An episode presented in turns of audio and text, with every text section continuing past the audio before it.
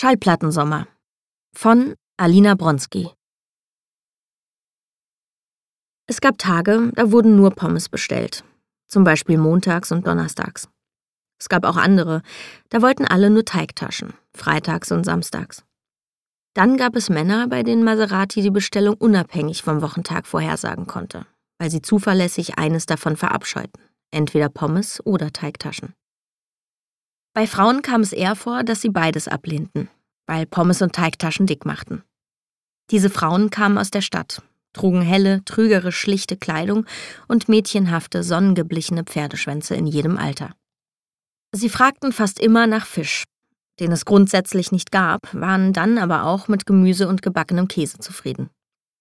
Beim Essen klauten sie ihren Männern mehrere Teigtaschen und den Kindern die Hälfte der Pommes. Die Familie am Ecktisch wirkte schweigsam und erschöpft. Maserati hatte sie noch nie gesehen. Ein Ehepaar mit zwei Söhnen etwa in Maseratis Alter. Der eine sah aus, als wäre er gerade vom Surfbrett gestiegen. Blondes Haar und kitschig blaue Augen im gebräunten Gesicht. Dazu ein Lächeln, das aus der dunklen Ecke des Raums wie ein Scheinwerfer leuchtete. Bei der Bestellung Cola mit Eiswürfeln, Teigtaschen mit dreierlei Hack hatte er Maserati angegrinst, als ob er ihr persönlich ein Geschenk damit machte. Der zweite Typ wirkte kleiner. Das dunkle Haar fiel ihm ins Gesicht, so dass davon kaum etwas zu erkennen war. Er blickte nur auf seine Hände. Maserati ordnete ihn der Teigtaschenfraktion zu, aber sie täuschte sich, was selten vorkam. Er wollte Pommes mit Ketchup, ohne Wurst, ohne Getränk, was prompt eine Diskussion mit den Eltern auslöste. Trinken sei wichtig, er habe den ganzen Tag zu wenig zu sich genommen. Maserati wartete geduldig, bis die Frau erschöpft verkündete, dass sie eine große Flasche Mineralwasser und drei Gläser bringen dürfe, ohne Eiswürfel, ohne Zitrone.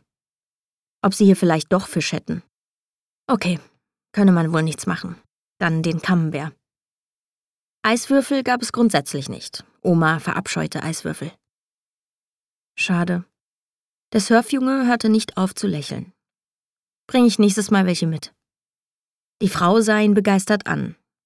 Offensichtlich der Lieblingssohn, dachte Maserati angeödet. Aber nächstes Mal? Wirklich? In der Küche legte sie die Bestellung Oma hin, nahm eine große Flasche Mineralwasser aus dem Kühlschrank, immer wieder nach Oma schielend. Heute war ein guter Abend, an dem Maserati ihre eigenen Sorgen unbegründet fand. Oma arbeitete konzentriert und blitzschnell, rotierte beschwingt zwischen der Tiefkühltruhe, der sie die Pommes entnahm, und der Fritteuse, die erschöpft aufzischte. Im Riesentopf simmerte Wasser, in das sie zwei Portionen vorbereitete Teigtaschen warf.